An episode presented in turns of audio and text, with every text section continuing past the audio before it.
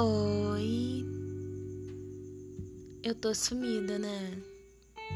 Ainda posso colocar culpa na quarentena? Não, né? Mas eu ainda tô de isolamento. Por mais que só eu e meia dúzia de brasileiros ainda estejam. Mas aqui eu tô me dedicando ao meu trabalho primordial, que é a escrita, e essa quarentena tem sido muito criativa. Mas voltei a gravar hoje a pedidos. Hum, aparentemente muita gente tem saudade da minha voz, viu? Muita gente assim, a menos de 10 pessoas. Mas ainda são mais pessoas que o isolamento social do Brasil, viu? que é o total de o que? Meia dúzia de idiotas? Me incluindo? Bom, o tema de hoje é micropolítica.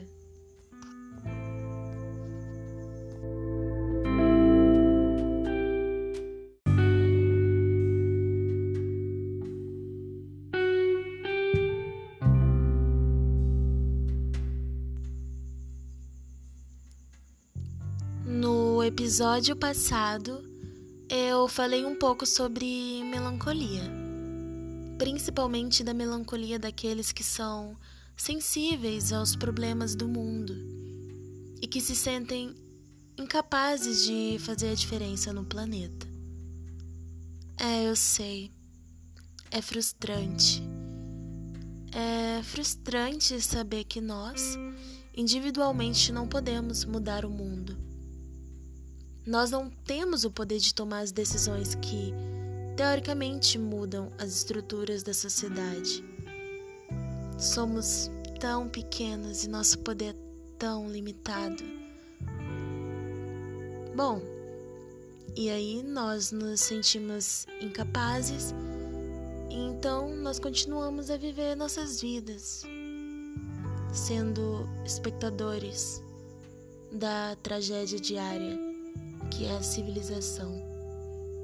Nós nos preocupamos com os nossos próprios problemas, tentamos ganhar o máximo de dinheiro possível para poder viver bem, prover alimento, comida, teto e assistência para os nossos, pagar a melhor escola, os melhores cursos para os nossos filhos, para que eles sejam bem-sucedidos e fiquem livres de todo o mal que acontece no país isolados pelo dinheiro e pelos privilégios.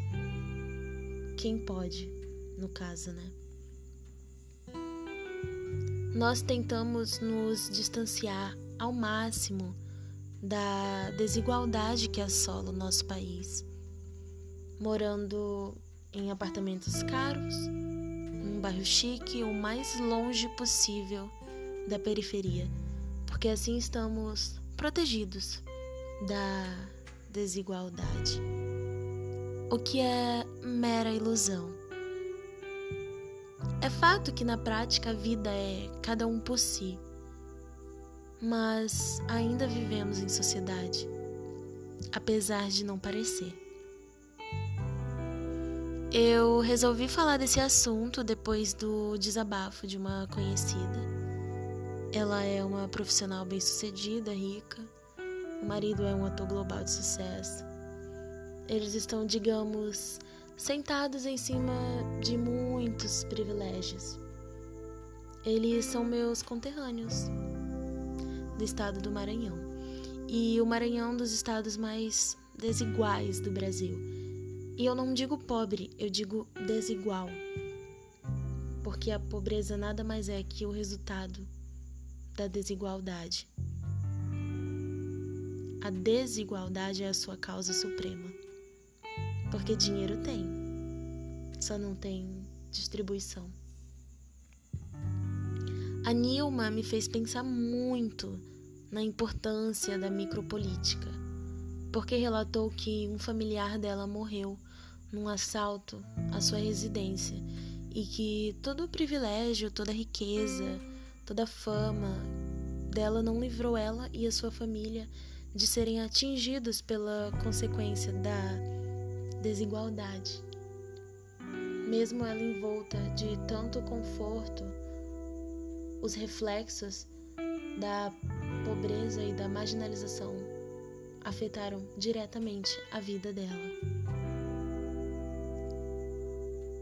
A consequência maior da desigualdade é a pobreza, que leva à marginalidade, à criminalidade, ao abandono escolar, à gravidez precoce, à falta de instrução que ocasiona o não acesso ao mercado de trabalho, que gera mais marginalidade e pobreza, que gera crimes.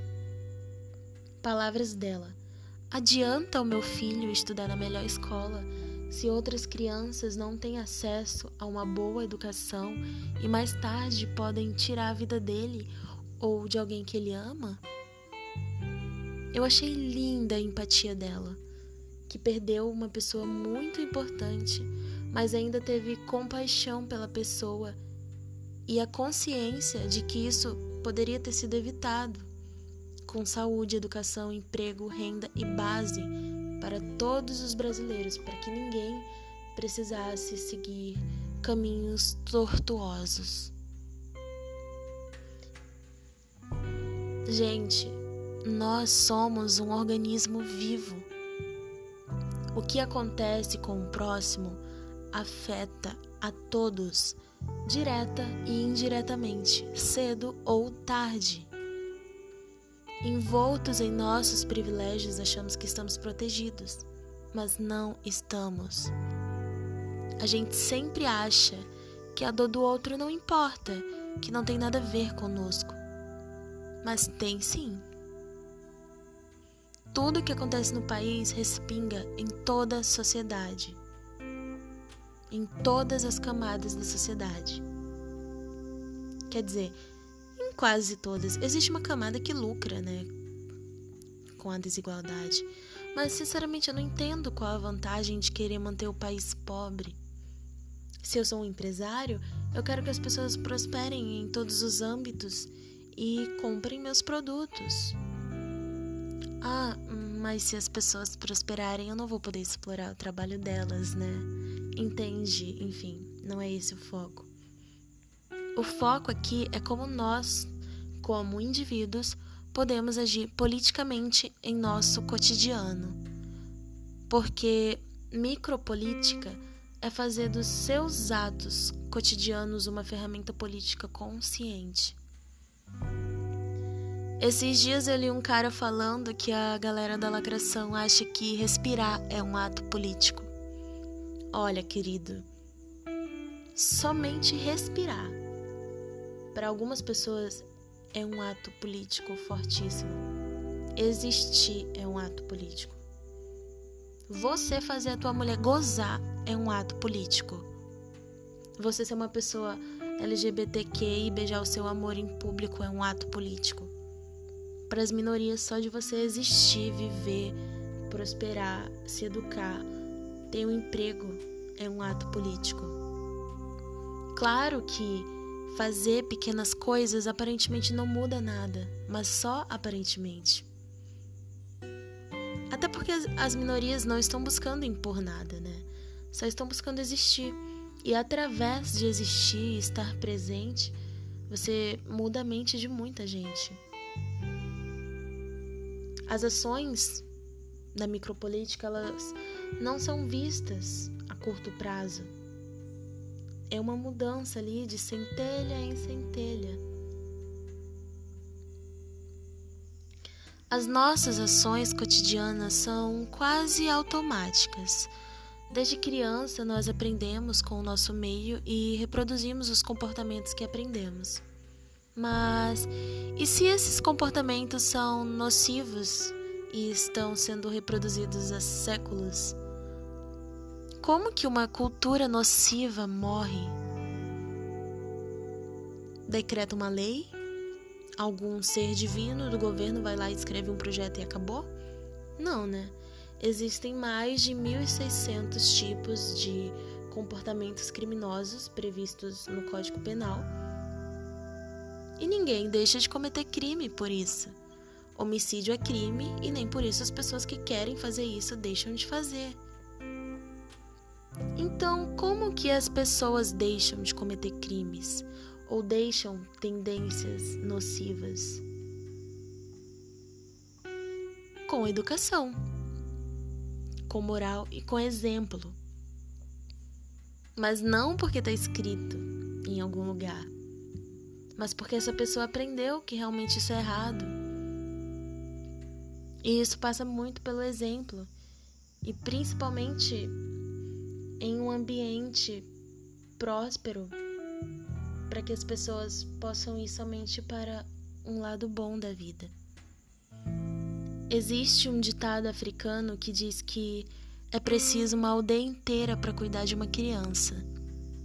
Isso significa que não adianta só os pais ensinarem algo. O meio externo também influencia e muito na formação desse cidadão.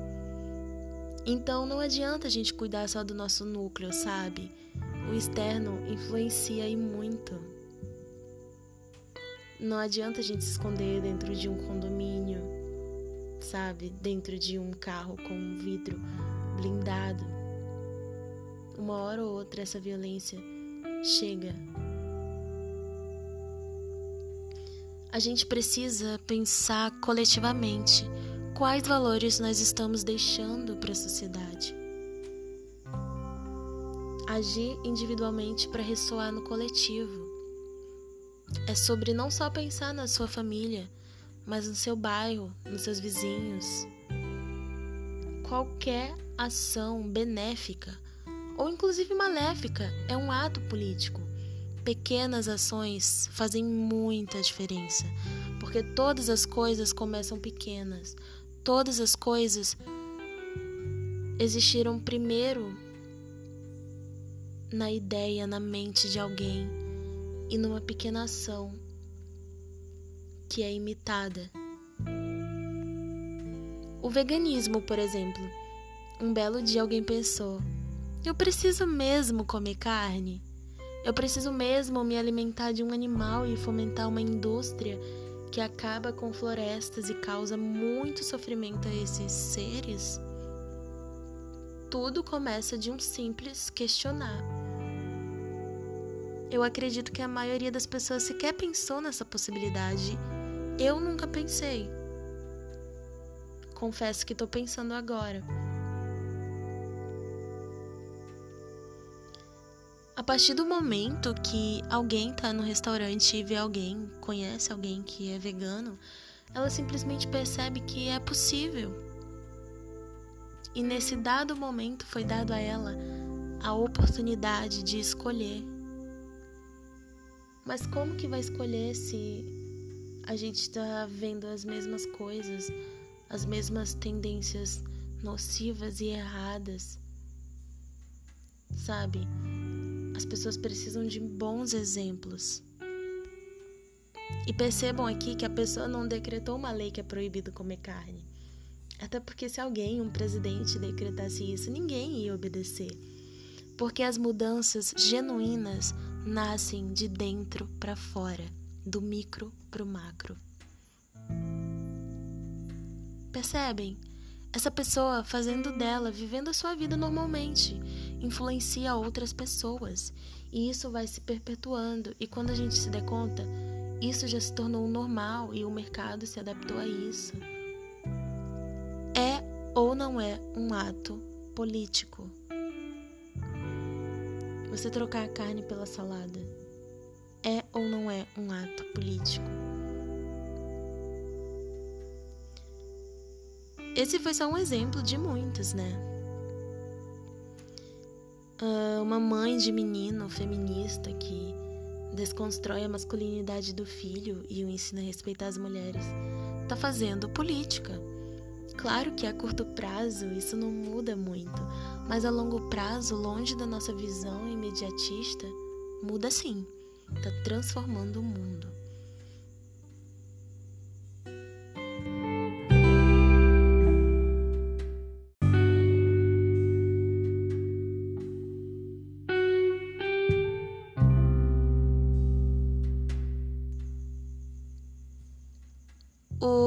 Caminho para quem está frustrado com a política é agir individualmente em prol da sociedade.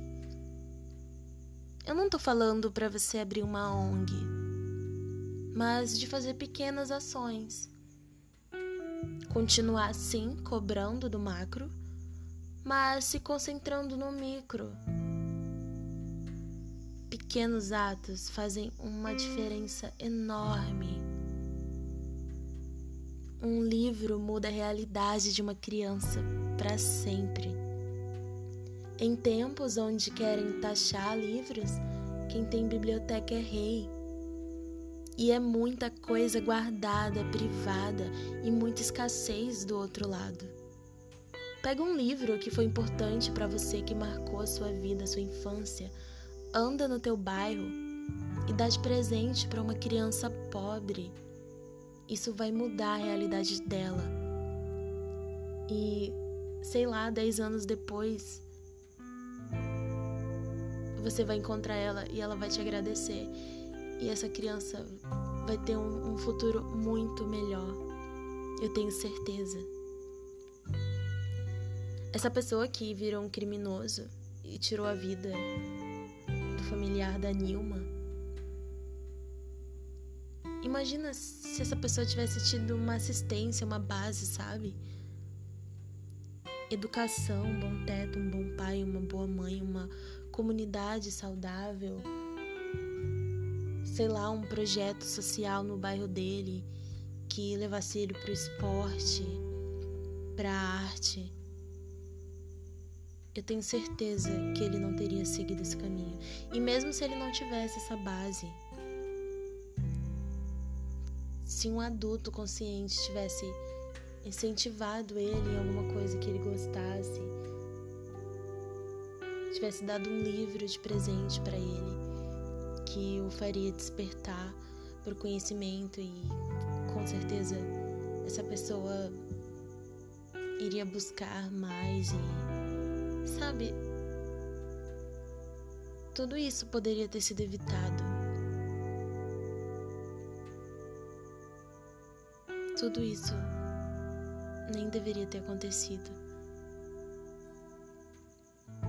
Isso poderia ter sido evitado com pequenas ações, principalmente na infância. Eu sou uma grande defensora da infância. Eu amo crianças. Eu acho que a infância é a parte mais importante da vida de uma pessoa. Qualquer ato que aconteça nessa fase muda tudo na vida de uma criança.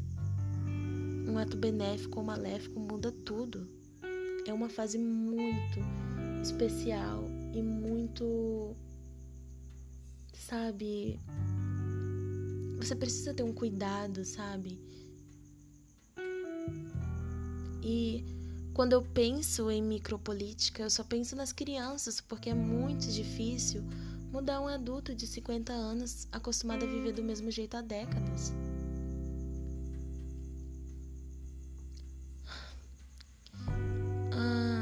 Eu acho que eu me perdi um pouco para falar sobre esse tema, mas é que tudo que eu tenho visto de bom no meio desse caos são iniciativas individuais. O governo faz pouco sobre tudo. Por exemplo, o Brasil tem uma população de rua gigante e essas pessoas só não morrem de fome, de frio, porque muita gente individualmente ajuda. Não dá para esperar pelo governo é morrer esperando que a burocracia estatal faça alguma coisa. Claro que isso seria o ideal, mas isso não acontece. Então, se você quer realmente fazer algo pelo seu país, ajude ONGs, se envolva em causas sociais, ajude uma, uma única pessoa. Você já vai estar fazendo muita coisa. Sabe, esses projetos, essas iniciativas ajudam de uma forma muito eficaz. Muitas famílias são salvas por ONGs dos mais variados tipos. Muita gente é tirada das drogas, do crime, muitas crianças têm oportunidades de educação através de projetos sociais não governamentais. O governo não faz nada pela violência. E como eu expliquei, não adianta fechar os olhos, porque essa violência pode se voltar pra gente. ou para as pessoas que a gente ama. E não é só sobre dinheiro, sabe? É sobre se envolver. E é muito, muito gratificante. Eu sou adepta porque é algo bom para mim. Eu fico muito agradecida em ajudar alguém. Sabe? A gente precisa sair do Twitter e vir pro mundo real, sabe? A gente não vai mudar o mundo subindo hashtag. Pega teu discurso e leva para as pessoas ao teu redor. Eu garanto que você vai se sentir muito mais realizado e com sentimento de contribuir para a vida. Eu não sei se eu consegui explicar o que é micropolítica, mas em suma, é sobre os seus pequenos atos mudarem o mundo, lenta, gradativamente, mas de uma forma definitiva. Toda mudança permanente nasce do povo. Todo poder emana do povo. E a gente precisa olhar para o povo. Para cada indivíduo que a gente esbarra na rua. A gente precisa amar o próximo. O governo, o governo ele só olha a gente como manada. Para eles a vida de ninguém importa. Nós somos números. E você e eu não podemos salvar 100 mil brasileiros. Mas se você mudar o destino de uma pessoa, você já é um herói.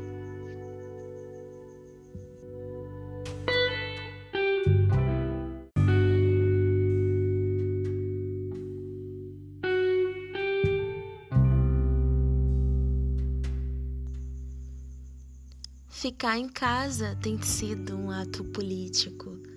Usar a máscara de proteção, não só para me proteger, mas para proteger o outro, tem sido um ato político. Até sair para trabalhar também tem sido um ato político. Nós somos seres políticos. Todas as nossas ações influenciam o meio externo. Sabe, não é uma coisa só individual as minhas ações me pertencem só. Não. As nossas ações criam a totalidade da sociedade que a gente vive.